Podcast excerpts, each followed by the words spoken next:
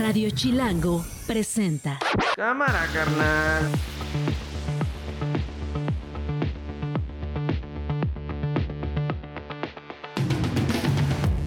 Es jueves, jueves 7 de septiembre, es la una de la tarde, soy Nacho Lozano y esto no es un noticiero. Así suena el mediodía. Soy la Coordinadora Nacional de Defensa de la Transformación por decisión del pueblo de México. Y lo que sí me- nos queda claro es que ya en Moreno no tenemos espacio después de lo que hemos hecho. La unidad es fundamental y que las puertas siempre están abiertas, que nunca se van a cerrar.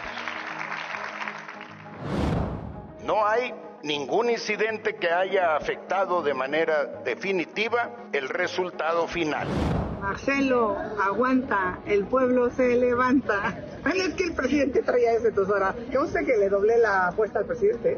fue un ejemplo de ejercicio democrático, algo inédito. Dos minutos después de la una y ahora sí, a entrarle con todo lo que sucedió ayer y está sucediendo a esta hora. Esto no es un noticiero. Con Nacho Lozano. Claudio Flores Tomás está con nosotros, consultor en comunicación y narrativas. ¿Cómo estás, Claudio? Muy bien, querido Nacho. ¿Cómo la Enorme ayer? gustazo. Qué bárbaro. Pues es que sacamos palomitas, refrescos, botanas. Sí, porque eso, fue un ¿no? espectáculo ¿Cómo lo viste? brutal. Porque yo sí me aventé, yo sí me aventé Estuvo toda la largo y además tuvo momentos, tuvo una curva dramática porque de repente pues ahí estaban los policías que si no sé qué con Malu Micher, que Sí, si no sé. caray. Y luego sale la candidata arropada por los otros cinco candidatos.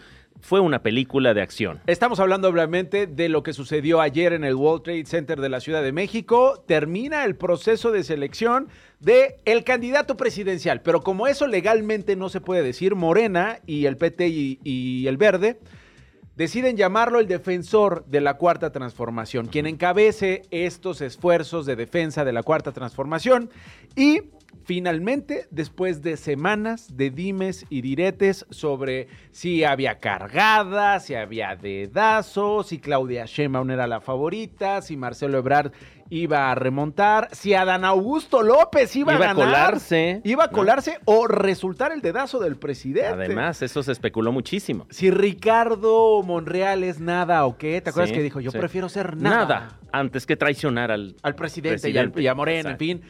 Y, y finalmente quedó, eh, pues, en último lugar. En último lugar y también hay que decir Le que el- ganó Manuel el lugar, Velasco. pero el lugar de Noroña también yo creo que vale El la lugar pena decir de Noroña, debe de estar festejando todavía. No se la cree Noroña, ¿no? O sea, Oye, y el que no se la cree. 73% y lo entrecomillo de Manuel Velasco también fue una nota interesante. ¿Cómo? ¿Qué dijiste, Marcelo? Qué tristeza. Qué tristeza. Pues sí, Sí, sí, porque, qué porque tristeza. quedaste en segundo lugar, Marcelo. Lo siento mucho, pero Claudia Sheinbaum va a ser... eh, Prácticamente. sí, ¿qué opinas, Marcelo, de que Claudia Sheinbaum es ya la defensora de la cuarta transformación? Qué tristeza. Pues bueno, sí, te da tristeza, ni modo.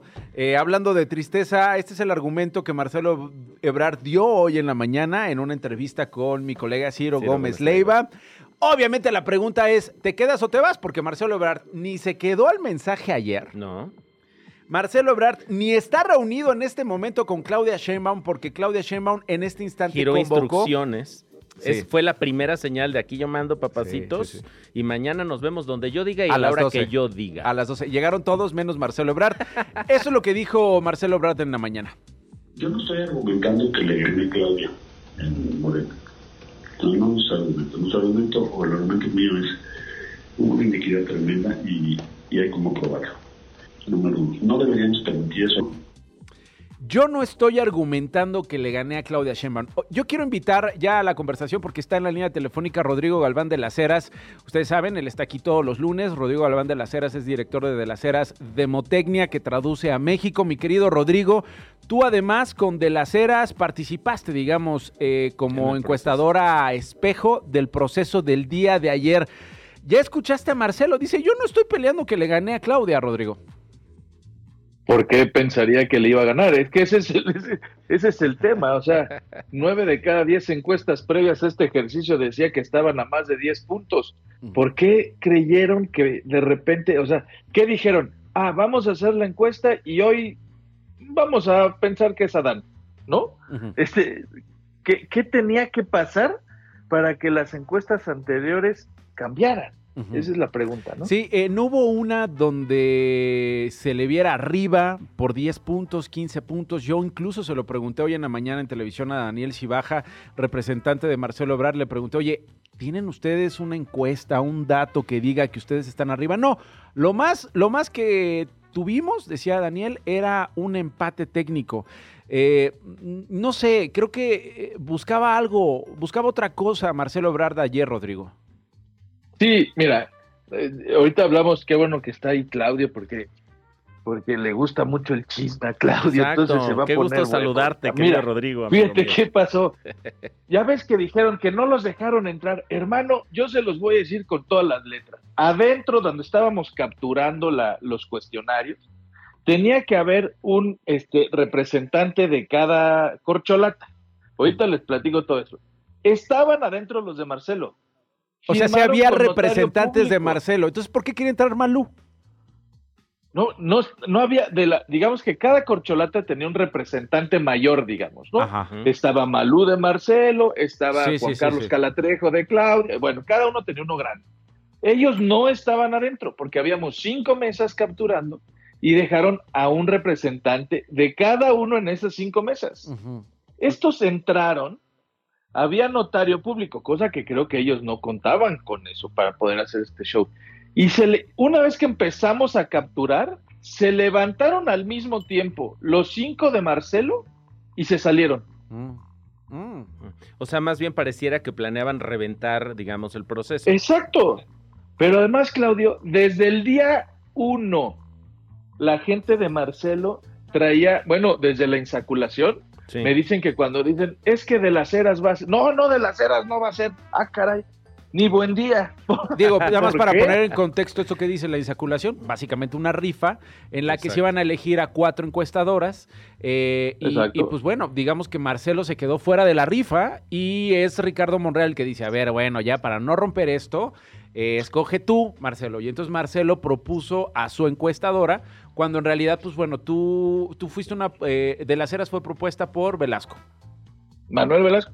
Entonces, fíjate, desde el día uno, están atrás de que, ¿y por qué escribiste con la mano derecha y no con la mano izquierda? Quiere decir que si estás con la mano derecha estás a favor de Claudia y entonces no estás a favor de... Desde el día uno estuvieron así. Lo que, reafirmando un poco lo que dices, Nacho. Me parece que desde el inicio entrarle a esta encuesta sabiendo, porque es gente que entiende bien de esto, este, que no iban a remontar un resultado estadístico y que esto no era una elección, sino era una encuesta, pues decidieron buscar la manera de reventarlo. Eso es lo que me parece. Frente a eso, ¿cómo percibías qué hacía Mario Delgado, qué hacía Alfonso Durazo, qué pasaba en esas horas previas en las que en las que se sientan, según me contó Mario Delgado ayer, y abren estos sobres frente a los a las corcholatas, Rodrigo? No, hombre, fue una, fue unos momentos ahí de muchísima tensión.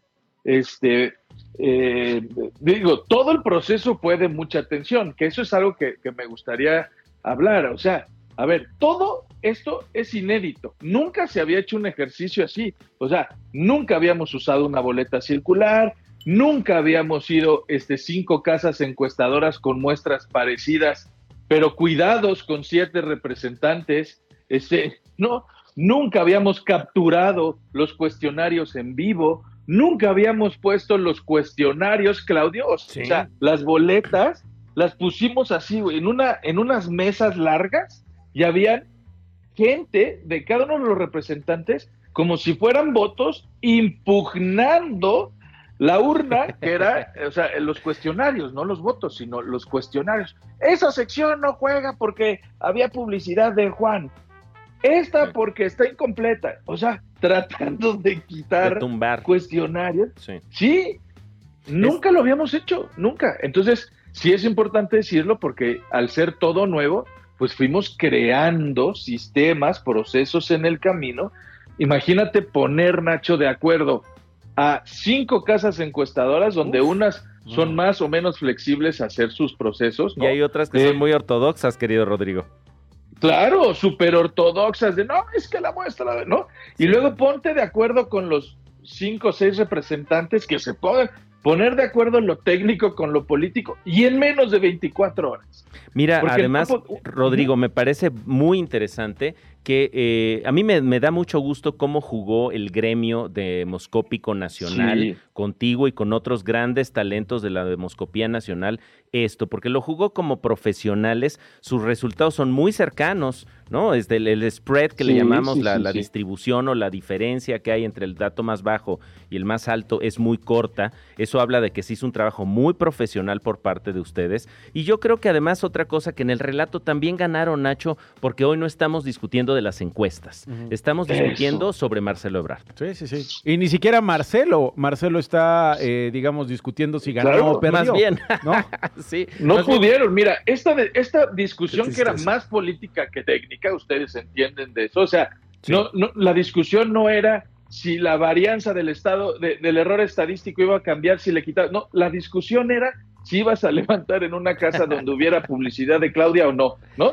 O sea, con todo y eso, quitando todas estas inconsistencias, la verdad es que las cinco, lo, que habla del método, de bien hecho, de, de, la consistencia y la solidez de las encuestas en vivienda, pues imagínate todo lo que nos fueron quitando a todos y lo que dice Claudio, los cinco resultados fueron prácticamente idénticos. Prácticamente idénticos. Eh, ¿cómo, ¿Cómo fue este momento en el que tú estabas cuando le muestran los resultados a las corcholatas, Rodrigo? No, nosotros les metimos en sobres el resultado de cada una, pero todo en vivo, hermano, así como si fueran primarias gringas, ¿eh? O sea, como mis turistas. ¿Mande? Como tianguis. Sí, sí, como tianguis. O sea, y de repente, no, ya se capturó y, y, y a ver, captura enseñando la boleta, pero sin enseñar el voto. No una cosa de locos, ¿eh? ¿Cómo hacemos para cubrir, para que no supieran, pero que contaran, pero que no te contaran, sin salir al baño, porque podía salir y decir cuántas llevabas, ¿no? O sea, la verdad fue una locura. Qué tristeza. No hubo, no hubo accidentes, ¿no? Me imagino, porque si no se apestaba todavía más esto. bueno, yo estuve a punto.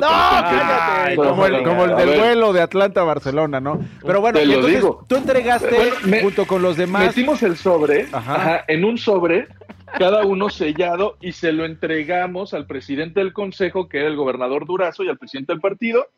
Ellos este, se, recibieron los cinco sobres, este, se metieron a, un, a, otra sala aparte, todos seguíamos ahí encerrados, ¿no? Se supone que llegaron ahí los aspirantes, este, y entre ellos abrieron ahí los sobres, ni siquiera, eso sí se los digo, o sea, el, gobernador Durazo y Mario Delgado no tenían ni idea de lo que venían en ah. esos sobres. Sí, sí, sí, me dijo Mario Delgado en la mañana, ni los abrimos y nos esperamos. Eh, muchos no, no, tenían ni idea. No tenían ni idea hasta que lo abren y entonces decía, las corcholatas ahí estaban como tomando nota de los números. Rodrigo. ¿Y qué eh, cobarde Mario Delgado? Ay, claro. Eh, hubo, hubo, hubo, ahí, mientras esto pasaba dentro, afuera Marcelo Ebrard decía estas cosas. Rodrigo, sé que te tienes que ir. ¿Con qué te quedas de esto que pasó y con qué te quedas de lo que viene, Rodrigo? Eh, eh, buena pregunta. Fíjate, Nacho, que me quedo con la solidez del método. Tanto con lo como las encuestas previas como estas fueron consistentes, eso da mucha certeza y certidumbre al gremio, a la clase política. También que entre los encuestadores hayamos sido muy parecidos con una muestra seria, también me parece que da certidumbre, pero me quedo con que este método, no sé si estén de acuerdo, ubica a cada quien en su lugar. Es decir, hoy Monreal a las 12 tuvo que haber llegado con una cartita mucho más chica que la que pensaba, ¿no? Y en, en, el caso de, de, tal vez Noroña. No, oye, Noroña. ¿Está pidiendo la Cancillería en este momento o la Secretaría, de, Gobernación? O, de Defensa Hermano, yo creo que vamos por la Cancillería. Yo vamos por la Cancillería. Yo también quiero a Gerardo Fernández Noroña que sorprendentemente quedó en ese lugar, Rodrigo. Claro, no, a ver, es que, es que es, estos métodos, este, esta modalidad, más que ser una elección primaria, ubica a cada uno. las manzanitas con las que terminaste tal vez no eran las que pensabas, ¿no? Ya no les digo del 73% de, de Manuel, o sea, Manuel va por Pemex, ¿no? O sea. Bueno, eh, querido Rodrigo, felicidades como siempre, sacando la casta. Te felicito, sabes todo lo que te quiero y te admiro por tu profesionalismo, por tu entrega en De las Eras de Motecnia, que eh, demostró la calidad, demostró la disciplina y eh, eh, pues nada, nos vemos el próximo lunes, Rodrigo. Abrazo, recupera. Abrazo, gracias, abrazo a los dos. ¿Ya fuiste al baño? Ya después, ya, ya fuiste, ¿no? Ya, ahí mismo, hermano, ya no, ya no, podía. Ya. Sale pues, nos escuchamos y nos vemos el próximo lunes. Felicitaciones. el presidente Andrés Manuel López Obrador esta mañana desde Palacio Nacional. Yo espero que él decida apoyar la transformación, poner por delante el interés superior, el interés general. ¿Qué va a pasar con Marcelo Ebrard? Esa es la gran pregunta. La pregunta, hay varias preguntas. Primera, ¿va a tener una ruptura real Marcelo Ebrard con el presidente o va a ser una ruptura simulada? Porque podría jugar muy bien eh, como opositor, digamos, para fracturar el voto opositor contra López Obrador. Segundo, ¿cómo? ¿Cuánto, por ejemplo, estando siglado por otro partido que le MC, MC o con una candidatura independiente? O con una candidatura independiente. Y por ahí decían, este, pues si jugara rudo el ajedrez político, peteo verde. ¿No? O sea, imagínate un escenario así. Peteo verde después de lo de ayer. Ayer los este, presidentes de los partidos estuvieron ahí. Se separaron. Hoy el presidente incluso se burló porque dijo, bueno, si yo no creo que Marcelo me abandone. pero si me abandona mi amigo, si me abandona Marcelo Ebrard y se va con los corruptos y pensemos en una candidatura independiente, ganará, convencerá a la clase media de este país. Y se llevará el segundo, tercer lugar y dejará a la candidata de Claudio X González, pues sí, Marcelo, pues es que dice el presidente que no llegarás a más, eh, hasta en tercero o cuarto lugar. Ahora, entonces las otras preguntas son, ¿cuánto vale realmente Marcelo Ebrard? ¿Cuántos puntos se puede llevar? Porque una cosa es tener segundo lugar siendo de Morena, a querer pretender que esos, ese mismo número de votos podría estar yéndose con otras siglas. Y también, si llega Marcelo Ebrard a la boleta, ¿a quién le va a quitar votos, Nacho? ¿Le va a quitar votos a Claudia Sheinbaum o a Xochitl Galvez? Hoy hablé con Claudia Sheinbaum en la mañana en DPC de Imagen Televisión y esto fue lo que me dijo. Muy contenta, muy emocionada, la verdad. Fui parte pues, de la formación de este movimiento desde sus inicios. He caminado desde casa por casa y al mismo tiempo acompañó al presidente Andrés Manuel López Obrador y realmente estoy muy emocionada, muy ilusionada y con muchas ganas para caminar hacia adelante. Y habló del el plan de trabajo. Hoy convocó a una junta porque se supone que tenían planteado para el próximo lunes una reunión y dice Mario Delgado, me dijo Mario Delgado en la mañana, no hombre, nos dijo, señores, nos reunimos mañana a las 12 y obviamente fueron todos menos Marcelo Ebrard. Tengo esta reunión a las 12 y vamos a hacer una eh, un plan de trabajo, porque el domingo es el Consejo Nacional de Morena, ahí invitamos al Partido del Trabajo y al Partido Verde, y soy la coordinadora de la defensa de la transformación y lo importante es la organización interna. Vamos a formar comités, muchos comités a lo largo y ancho del país, algunos ya están conformados, vamos a fortalecerlos y abrir un proceso de convocatoria muy amplio entonces vamos a definir claramente las rutas, los tiempos, cuándo va a venir también las encuestas de lo que viene hacia adelante. Bueno, ahí por lo pronto la reunión está ocurriendo en estos momentos. Insisto, acudieron todos. Eh, sí, supongo que están en el estrira y afloja. Hoy también, por ejemplo, eh, eh, hablé con Mario Delgado y le pregunté acerca de lo que pasó. Y le pregunté sobre sus aspiraciones a la jefatura de gobierno, que es otro de los temas que hoy comienzan a activarse. ¿Y qué pex con la Ciudad de México? Sí, eh, ¿qué onda con la Ciudad de México? El lunes, Omar García Harfush, en una entrevista con La Jornada, dice, yo quiero buscar la jefatura de gobierno. Y Clara Brugada anuncia que se separa de su cargo el 15 de septiembre, lo cual abre al menos dos corcholatitas o tres corcholatas para la Ciudad de México. Bueno, está Omar García Harfush, eh, Clara Burgada que acabas de mencionar, que dejaría este, la, alcaldía Iztapalapa. Y dice, pido licencia de mi cargo a partir del 15 de septiembre. Y esta mañana, cuando le pregunté a Mario Delgado si va a buscar la jefatura de gobierno, esto me respondió. Para mí es un honor ser presidente de Morena. Y si se requiere ir a la ciudad, pues ahí estamos. O lo, que, lo, que Morena diga. Lo que Morena diga y al final me dijo, bueno, ya sería la tercera que busco la, eh, jefatura de gobierno. Eh, le pregunté, ¿la tercera es la vencida? Lo que el Morena diga. Es muy interesante además que la Ciudad de México es, México es el siguiente, digamos, escala en este proceso electoral rumbo al 2024 y ya hay una lista de 10 personas, Nacho, queriendo ser opositores de estos candidatos y candidatas que acabas de mencionar. En Facebook encuentras a Nacho como Nacho Lozano Page. En X y en Instagram, arroba Nacho Lozano. En arroba no es un noticiero, de todas las redes puedes comentar, mentárnosla o invitar las caguamas. Bueno, eh, ayer eh, buscamos a Santiago Nieto para hablar eh, del momento que está atravesando y de las aspiraciones que hizo públicas. Desafortunadamente, Santiago Nieto ayer no nos pudo tomar la llamada, pero Santiago, yo te agradezco mucho. Tú eres encargado del despacho de la Procuraduría del Estado de Hidalgo. Que me tomes la comunicación. Bienvenido a Radio Chilango. ¿Cómo estás, Santiago?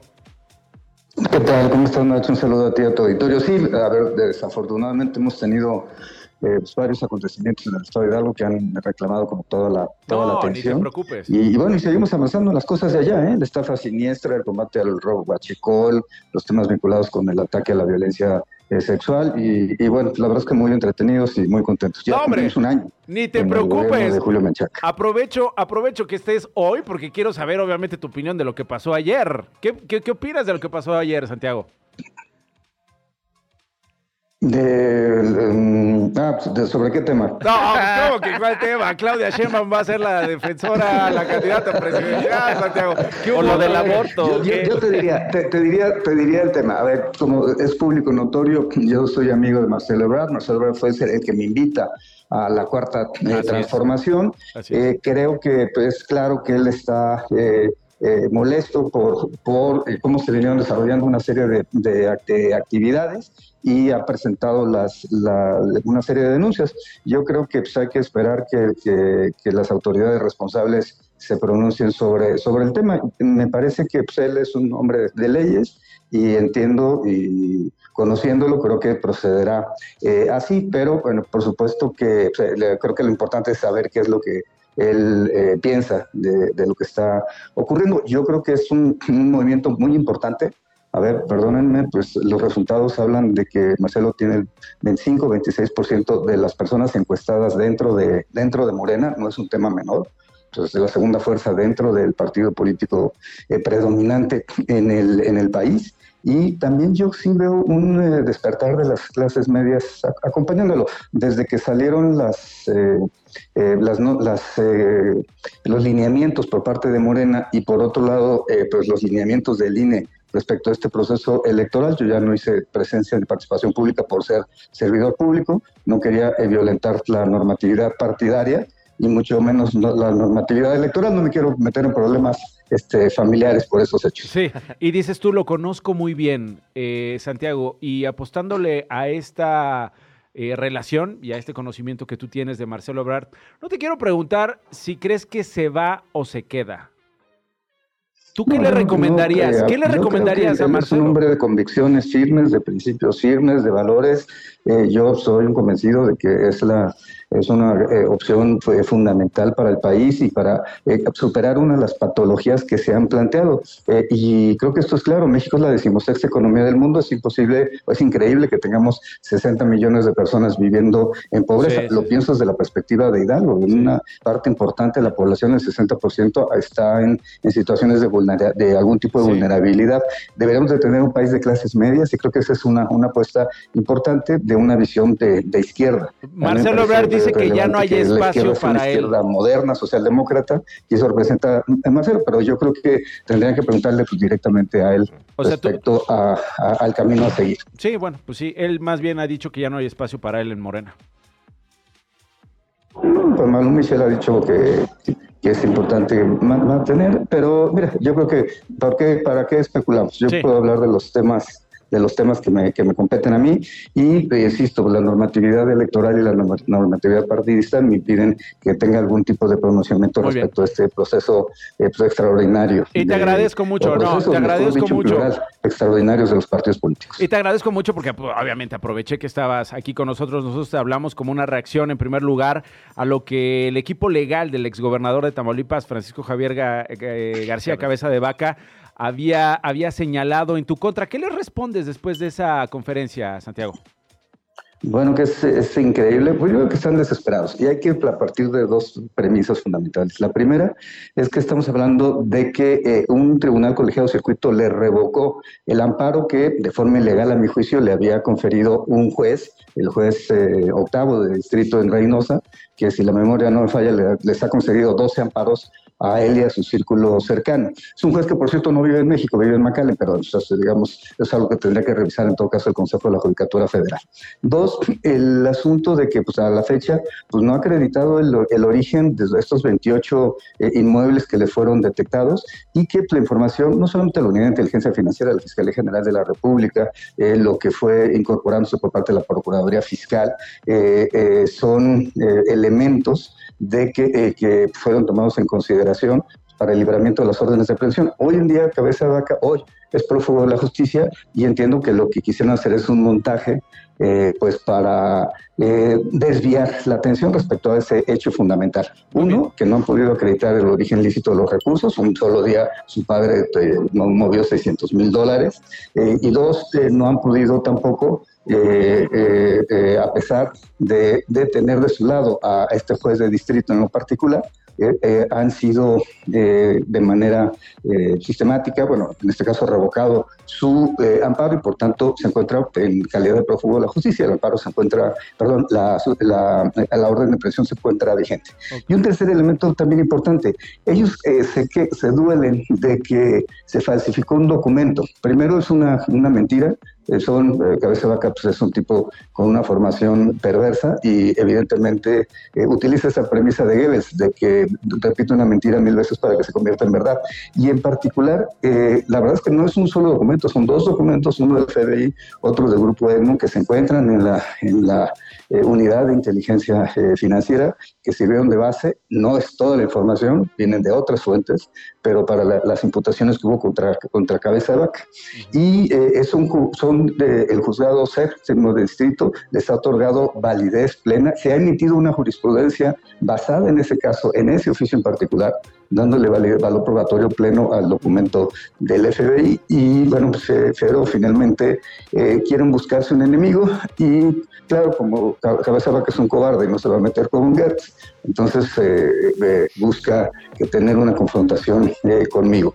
Ahora, ¿qué veo?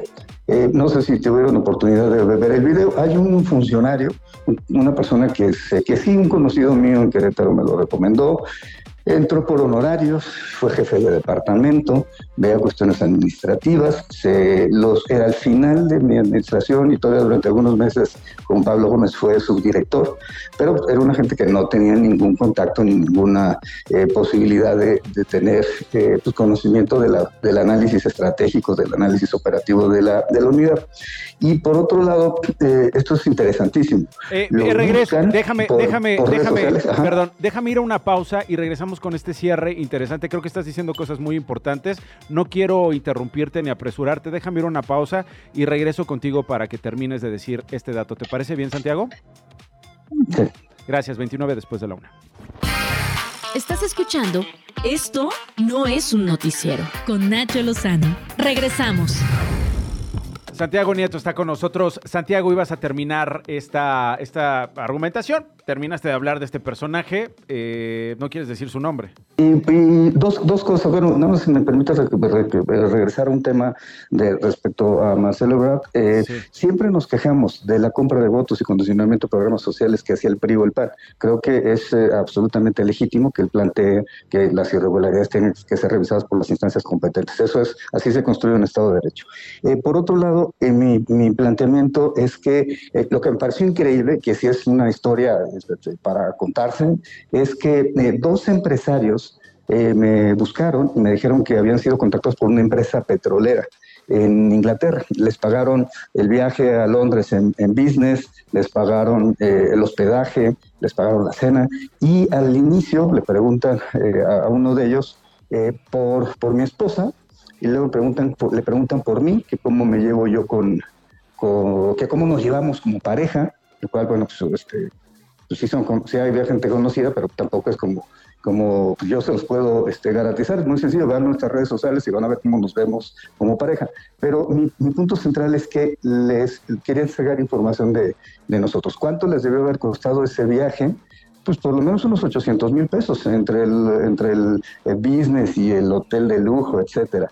Y en este, el joven de, Querétaro, eh, el joven lo, contactan por redes sociales, le dicen que van a tener dos entrevistas de trabajo, le ofrecen un trabajo sobre temas vinculados con compliance, y después de eso lo invitan a Nueva York.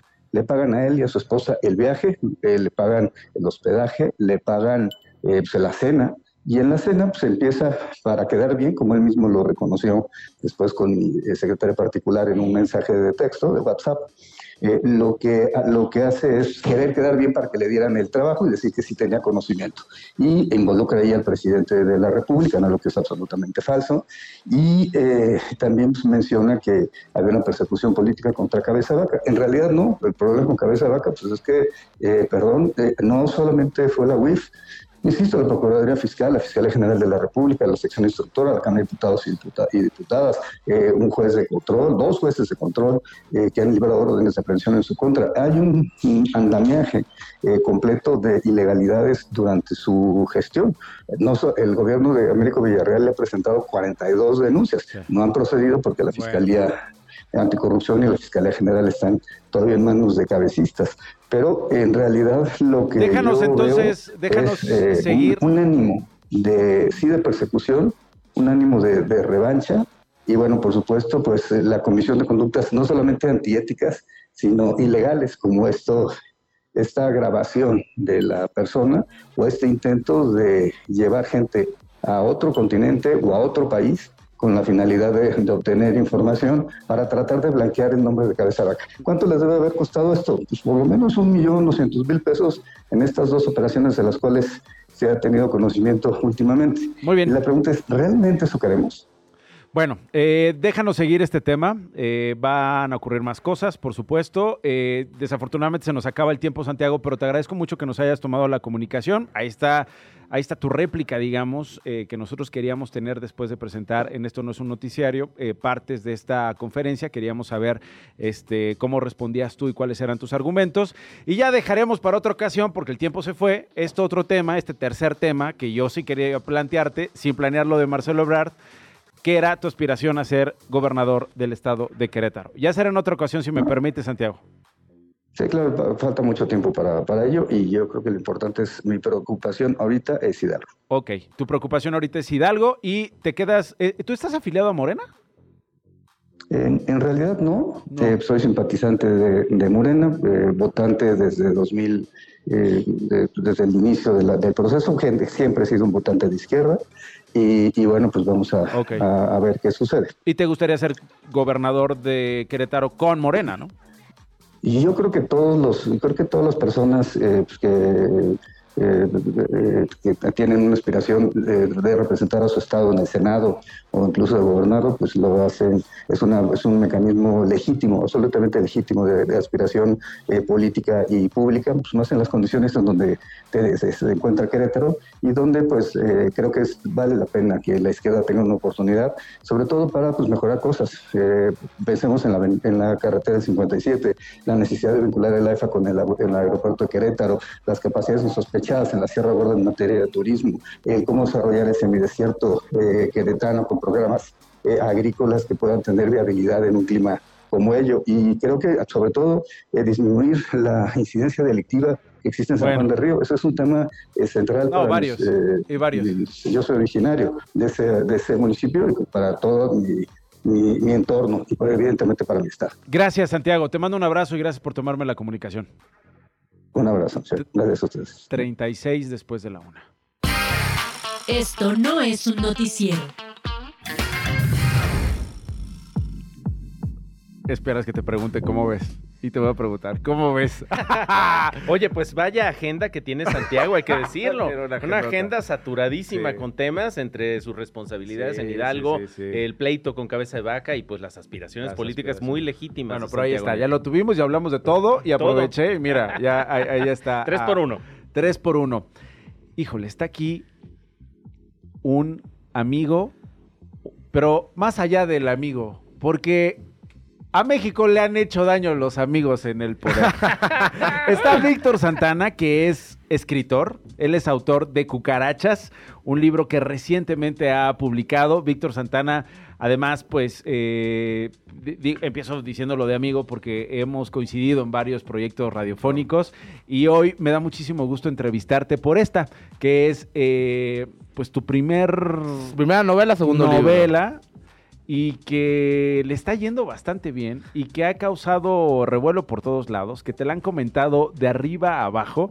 Eh, creo que entre los comentarios que más orgullo te causan está, por supuesto, el de Hernán Bravo Varela, ¿no? En la presentación allá en la, eh, eh, allá en la Condesa. Y también en la Condesa, otra presentación de Paco Ignacio Taibo, que te echó unas flores impresionantes. Oye, también tuvo una reseña negativa que también me da mucho orgullo. Esa, es la que voy a enmarcar en realidad de todas. Oigan, nada más, antes, quiero hablar de mi novela. No, no, ya pero a hablar de Marcelo Obrador. muy rápido, muy rápido, muy rápido. No, no, va, muy rápido. Una, bueno, ¿Qué te Lo primero, bueno, lo de la sorpresa de ayer, como es que lo estaba viendo también, entonces me estaba queriendo, me estaban deteniendo porque me estaba queriendo meter a la Está el tiempo de su novela Cucarachas. No importa Cucarachas. Muy rápido. No. importa que la, la literatura del narco está muerta. Lo importante es que quiero hablar de. Órale. Muy rápido. Muy rápido. Eh, bueno, la sorpresa de, de, Noroña, digo, ya estaba más o menos ¿Estás anunciada. feliz por esa Muy sorpresa. Muy feliz. Yo quería que Noroña quedara en tercer lugar y lo venía pronosticando y pasó. Pasa algo con Noroña muy curioso. Eh, la clase política no lo quiere, ni la de Morena ni los otros menos, ¿no? Entonces. Pues es que también se lo ha ganado, ¿no? Se lo ha ganado, claro, sin duda alguna. Es una responsabilidad propia también. Y el caso de Marcelo, yo lo que estoy viendo está repitiendo la historia de Camacho. El, trauma de Camacho, que en el 94 no pudo ser candidato y sentía que él debía ser el candidato, y en el 2000 hace la campaña más ridícula del universo, donde saca como el 2%. No creo que le vaya a pasar eso a Marcelo, pero nada más eh, sacará el 4. Sacará el 4 el 5. No, sacará más. No sé, no sé cuánto. ¿Qué pueda pasar? Digo, falta mucho para falta las elecciones. ¿eh? O sea, es decir, días. Puede ser, puede ser que ocurra todo lo que ustedes pueden imaginar que ocurra, ¿no? Eso sí. Pero ahora sí mi novela ya. No, ya, eso es todo. eso es todo. Eso es todo. ¿Qué dices tú que va, que va a llegar a un. Yo creo que va a, va a dar el caso Camacho. Se va a ir de Morena. Se va a ir de Morena y yo creo que se va a Movimiento Ciudadano. claro, se va de Morena. Eh. Y yo creo que se va con Movimiento Ciudadano y yo creo que en una de esas, más bien yo creo que la robadera de votos va a estar con Xochitl, pero ya veremos. Bueno. Ahora, sí, mi novela. te puedo... Muy bien. No quiero hablar de la novela porque quiero que la compren y la lean, ¿no? Eh, yo ya la leí, por supuesto, porque eh, estuve ahí en esa primera eh, presentación. Eh, y me llena de muchísimo orgullo que, la hayas escrito y la verdad es que a mí yo no, yo no voy a escribir nunca una reseña porque no me diste motivos para, para una reseña como la que vas a enmarcar, que es negativa. Quiero preguntarte del cómo llegar a esta, a esta, a esta novela, ¿no? Eh, la literatura del narco está muerta. La literatura del narco está muerta. El problema es de la literatura del narco de los 90 para acá eh, que fue una literatura muy dominante. El problema que pasó que es que se fue una, una literatura muy culpígena, una literatura más interesada en temas sociales. Yo digo que es una cosa medio hipocritona, porque esas novelas se escriben desde la Condesa, hay que decirlo, que no se escriben en los barrios pesados Gente que ni siquiera visita los lugares de los que habla. Y yo lo que quería hacer era lo contrario, yo lo que quería hacer, y lo, que me lo único que me propuse literariamente era hacer la novela más ridícula imaginable, que tú agarraras el libro y tuvieras que cerrarlo y decir, ¿qué tontería es esta? ¿Por qué estoy leyendo eso? Tiene más de 200 páginas, como ¿por qué me lo están haciendo? Se mamó Víctor.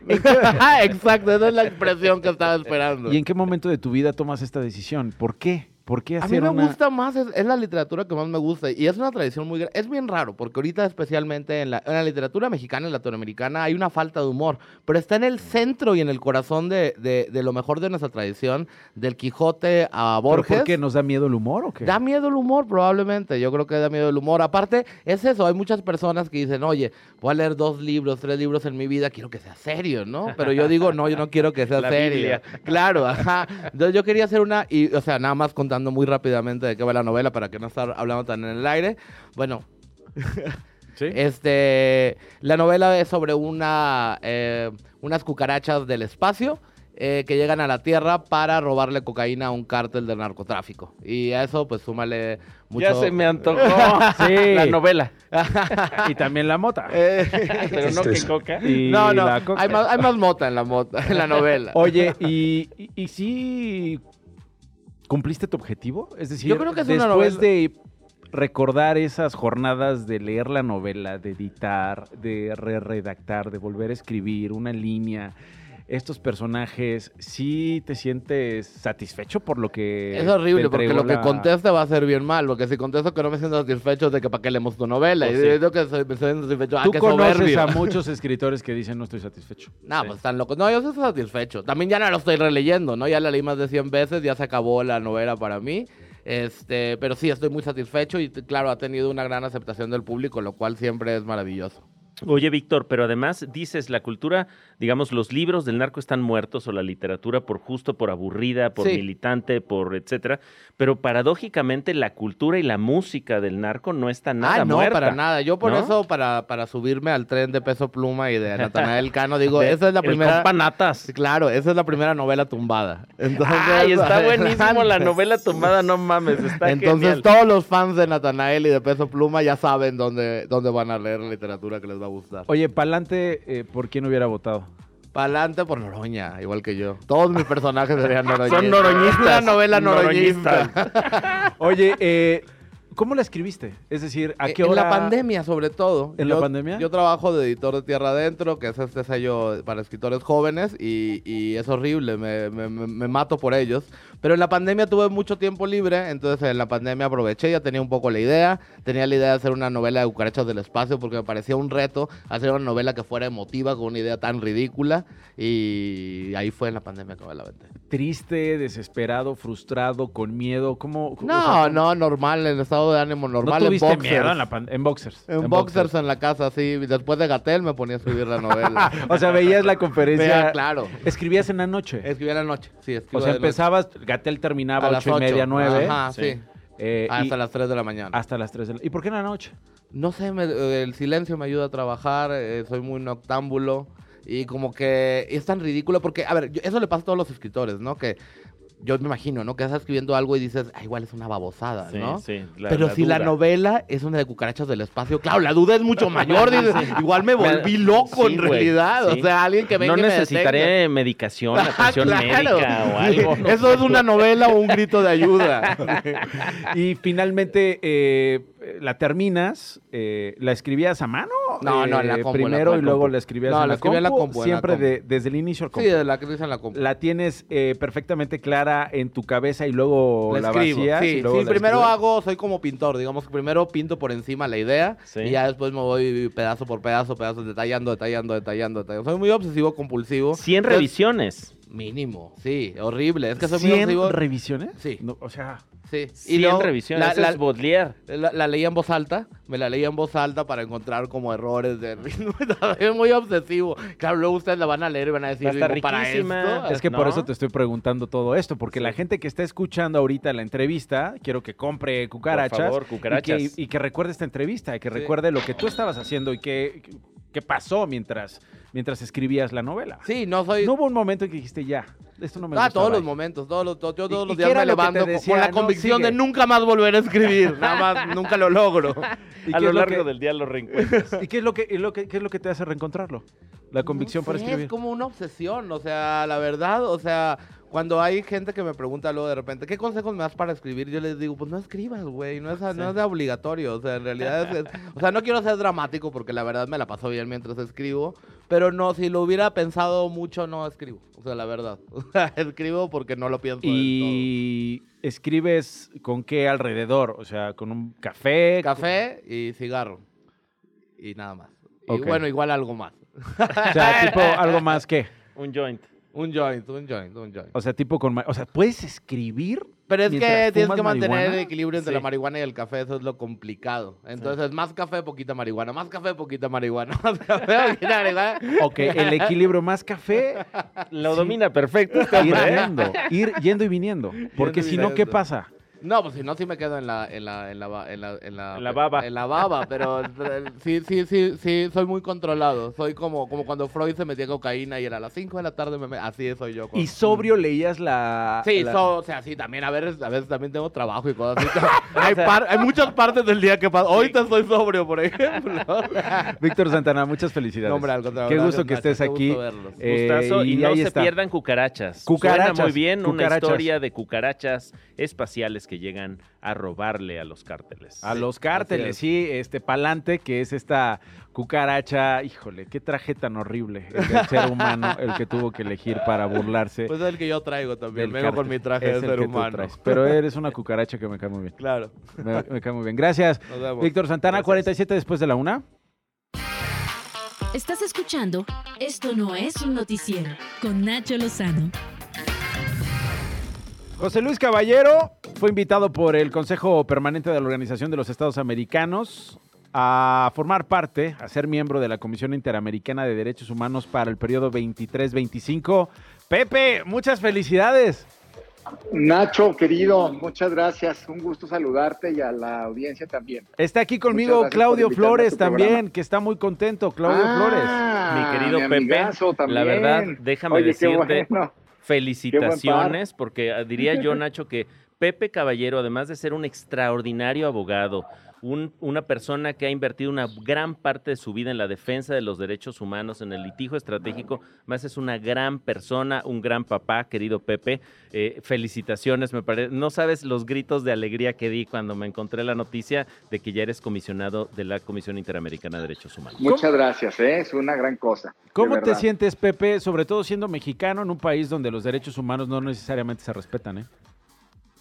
Sí, mira, pienso que es, interesante la pregunta porque sí me parece que mm, con independencia de mi persona, digamos, me parece que el Estado mexicano mandó tres mensajes que yo creo que tienen que ver mucho con el equipo este que llegó y sí quiero reconocerlo. Pues el primero es mirar a la academia especializada en derechos, sobre todo a una red de universidades que están confiadas a la compañía de Jesús, decimos, y que se han dedicado mucho a, promover el derecho internacional, el derecho constitucional, los estándares de derechos humanos. En segundo lugar, eh, hablar, hablarle a la sociedad civil, porque yo he estado, digamos, mucho tiempo en, en las causas de la sociedad civil organizada en materia de derechos humanos. Y en tercero, creo que es un mensaje importante, es refrendar el compromiso de México eh, con relación en, el valor que tienen los organismos de supervisión. Ahora que vemos lo de Nicaragua, que vimos el caso lamentable de Venezuela, que vemos pues muchas reticencias, digamos, para, para, lo voy a usar con esta expresión, a lo mejor no es la más afortunada, pero es la que se me viene a la cabeza, exponerse, digamos, a ser supervisados.